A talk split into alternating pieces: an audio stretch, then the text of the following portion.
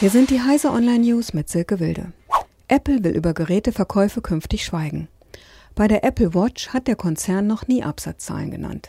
Ab dem kommenden Quartal gibt es auch keine Verkaufszahlen zu iPhones, iPads und Macs mehr.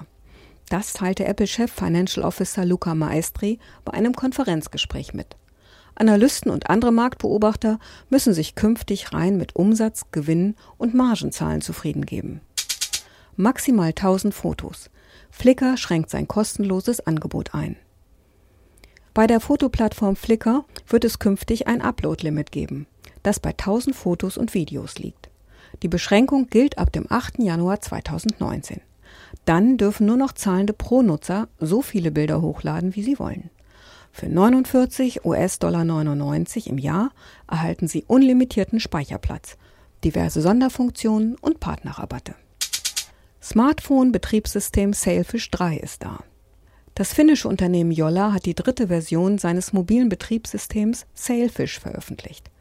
Das nur noch Sailfish 3 genannte Smartphone-Betriebssystem ist eines der wenigen verbliebenen Alternativen zu Android und iOS und wurde von Entwickler Jolla gründlich renoviert. Dem offiziellen Blog-Eintrag zufolge sollen ein frischer Look und deutlich verbesserte Performance die Nutzer überzeugen. Für den Einsatz im Unternehmen wurden zahlreiche Funktionen nachgerüstet, etwa in systemintegrierte VPN-Unterstützung, Mobile Device Management und eine Datenverschlüsselung. ADAC findet Elektroautos oft überraschend günstig. Manche Elektroautos sind heute schon günstiger als vergleichbare Pkw mit Verbrenner. Ein Tesla Modell X ist in der Vollkostenrechnung günstiger als ein Audi Q7. Der E-Golf von VW auf Augenhöhe mit dem Benziner. Der Hyundai Ioniq Elektro schlägt den i30.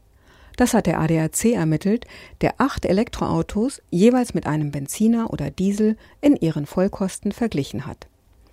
Diese und alle weiteren aktuellen Nachrichten finden Sie auf heise.de.